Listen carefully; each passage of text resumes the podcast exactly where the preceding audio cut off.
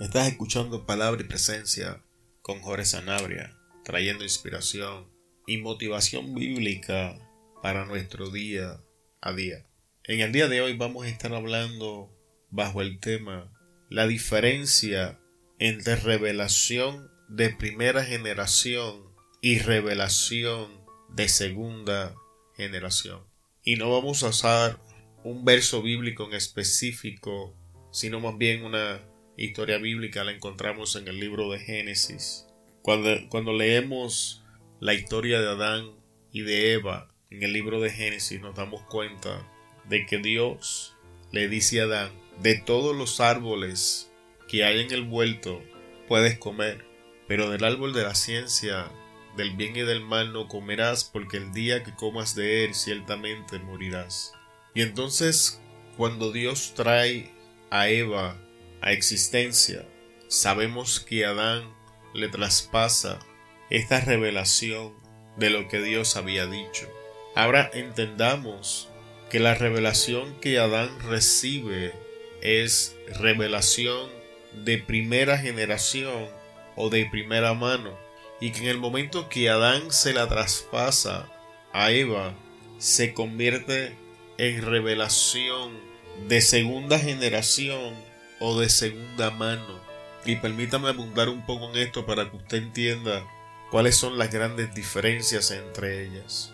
La revelación de primera mano o primera generación se obtiene con la intervención de Dios mismo y nosotros. Es ese momento donde estamos leyendo la escritura y el Espíritu Santo quita el velo de la escritura y la escritura se hace clara frente a nuestros ojos.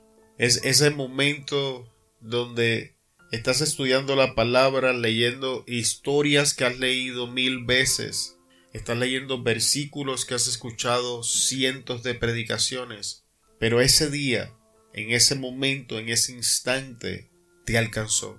En ese instante, nuestros ojos son abiertos y ese día lo vemos. E, e, ese día no es solamente letras en un libro, ese día no es simplemente parte de nuestra lectura devocional o de nuestro estudio cotidiano. Ese día, ese momento, en ese instante, la palabra se volvió viva, resaltó ese texto de sobre todos los demás. Es como si hubiesen descargado conocimiento del texto como si lo hubiesen tomado, lo hubiesen desmenuzado y ahora lo entendieras claramente desde una perspectiva totalmente distinta, otra manera en que se alcanza o recibimos, porque esto no se alcanza, se recibe revelación de primera generación o primera mano. Es, que, es cuando estamos orando o estamos meditando en el Señor y el Espíritu comienza a hablar a nuestras vidas. Y la voz del Espíritu nos alcanza y comienza a desmenuzar la Biblia para nosotros. Y a través de esa conversación que está teniendo con nosotros, comienza a traer convicción de verdades bíblicas relacionadas a nuestra vida. Y esta clase de conocimiento, una vez usted lo recibe, es inconmovible. Una vez la voz de Dios alcanza nuestra vida y nos regala esa revelación, estamos convencidos, estamos confiados, quedamos seguros de que eso es 100% verdadero, porque esa revelación que Dios trajo a nuestra vida genera cambios al instante en nosotros, en nuestra actitud, en nuestra percepción, en nuestra visión, en nuestro razonamiento, en nuestra forma de pensar. Todas estas cosas son cambiadas instante, instantáneamente con tan solo una palabra de Dios en el momento. Y no tan solamente eso. Ahora esta, esta, esta revelación que Dios trae a nuestra vida, que es de primera generación, que es de primera mano, no tan solamente cambia todas estas cosas, ahora comienza a generar cambios en la forma en que nos comportamos, nos comienza a, generar cambios en la forma en la que accionamos, comienza a generar cambios en la forma en que vivimos, en el área que fue diseñada y estipulada para generar estos cambios. Y una vez esto, esto acontece en nuestra vida, es inconmovible. Lo, lo que dice la epístola de los hebreos se cumple en nuestras vidas, que todas las cosas movibles serán quitadas, serán desplazadas, serán removidas y sustituidas por cosas inconmovibles.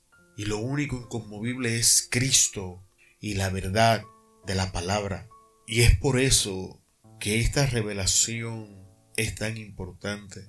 Sin embargo, cuando pasamos a la generación de segunda mano, es una experiencia totalmente distinta. La voz de Dios nos alcanza a través de otras personas, a través de predicaciones, a través de estudios bíblicos, a través de música, a través de libros. Y esto es lo que se llama revelación de segunda mano. En este momento, esto que estás escuchando, aunque estamos explicando las diferencias, normalmente las enseñanzas que escuchas en este en, en en palabra y presencia que te alcanzan y te ministran son revelación de segunda mano, son revelación de segunda generación. Y qué bueno que te alcanzan, qué bueno que te ministran, qué bueno que te ayudan en tu caminar.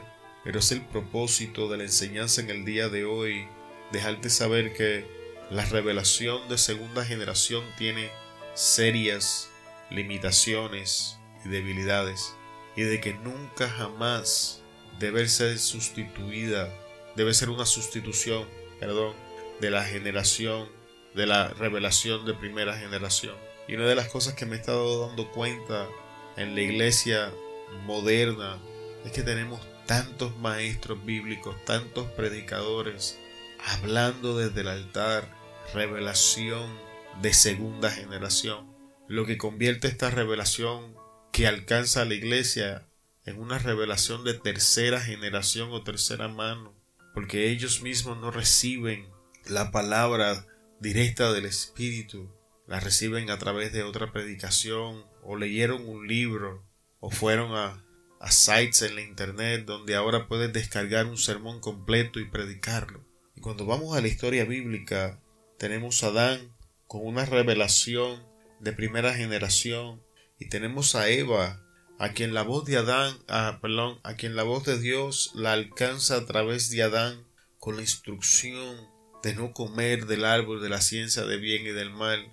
Y ahora quiero preguntarle, ¿nunca se ha puesto a pensar por qué la serpiente escoge a Eva para tentarla y no a Adán? Tenemos que entender que cuando Dios los crea, Dios crea al hombre y a la mujer como iguales. Los crea tan iguales, aún con roles distintos, pero los, los crea tan iguales que cuando usted lee la recapitulación después de la caída del hombre, se va a encontrar que Dios a ambos los llamó Adán y que fue Adán quien llama a Eva Eva. Pero el primer nombre de Eva fue Adán, tal como el del hombre, porque Dios los crea igual en ninguna forma, manera o razón Adán era superior a Eva, ni Eva era inferior a Adán. Entonces, ¿qué hizo la diferencia en ellos? ¿Por qué la serpiente escoge la mujer y no escoge al hombre? Y todo llega a la conversación que estamos teniendo en el día de hoy. Desde el principio de las escrituras, Dios nos está enseñando que la revelación de segunda generación o de segunda mano siempre va a ser inferior a la revelación de primera mano porque la revelación de segunda generación nos llega de una manera intelectual, no nos alcanza a través de intervención divina, y aunque es la misma voz de Dios alcanzándonos, no tiene el mismo impacto. Y es por eso que Eva tuvo la capacidad de cuestionar la revelación de Dios que la había alcanzado a través de Adán cuando la serpiente presenta sus argumentos, porque aunque ambos estaban hablando de la misma palabra, ambos estaban hablando del mismo mandato. Ambos estaban hablando de la misma instrucción, porque Eva cita palabra por palabra el mandato de Dios. Cuando la serpiente le pregunta con que Dios les dijo que no coman del árbol, Eva le dice, no, estás equivocado. De los árboles del huerto podemos comer, pero Dios dijo que no comamos del árbol de la ciencia del bien y del mal, porque el día que comamos ciertamente moriremos. Así que ella está citando la palabra de Dios tal como la citó Adán, pero la diferencia es la manera en que la revelación de la palabra de Dios les alcanza. Y quiero decirle, amado hermano, hermana que me escuchas en este día, que nos estamos convirtiendo en cotorras espirituales, nos estamos reduciendo a ser pericos, que repetimos las palabras de el predicador tal, el evangelista cual, el pastor da, y nos hemos llenado de revelación de segunda generación. Y el problema, iglesia, con esta revelación es que puede ser cuestionada. La revelación de segunda generación te alcanza con el único propósito de mostrarte una realidad distinta en la que puedes iniciar tu caminar. Está diseñada para mostrarte una puerta que no habías visto antes. Estaba diseñada para arrojar luz sobre algo que estaba escondido en tinieblas. No está diseñada para sustentarte. No está diseñada para que te apoyes en ella. No está diseñada para que construyas tu vida en ella. Eva fracasó porque portaba eh, revelación de segunda generación. Y es por esta razón que tenemos tantos creyentes endebles en el día que estamos viviendo. Porque hemos sustituido la intimidad con el Señor por predicaciones y estudios bíblicos. Amados hermanos, básicamente en el día de hoy los quiero retar a que comiencen a buscar esa revelación de primera generación. Quiero mostrarle la dirección a la estabilidad en su vida, a un caminar sólido con nuestro Salvador. Cuando la palabra se vuelve viva en tu vida, no hay forma de que el diablo pueda cuestionarla. Yo he visto este principio cierto en mi vivencia. Cuando la prueba llega a mi vida en áreas donde Dios ha traído revelación a mi vida, aun cuando soy fuertemente azotado por los vientos, puedo decir confiadamente, Dios, en ti confío. Sin embargo, cuando las tormentas de mi vida llegan y me sacuden en esa área donde estoy operando en revelación de segunda generación, mi vida se estremece, veo mis convicciones sacudirse, veo la duda levantar la cabeza, y es en ese momento donde he aprendido que estaba edificando mi vida en algo que es movible y que Dios permitió este terremoto para sacudirme y demostrarme que esa área de mi vida no está edificada en la roca, en la. Así que amado, no estoy diciendo con esto que no es bueno escuchar predicadores. No estoy diciendo que los estudios bíblicos son malos. No estoy diciendo que leer libros es una pérdida de tiempo. No es eso a lo que me refiero. La Biblia habla de maestros, de evangelistas, de pastores.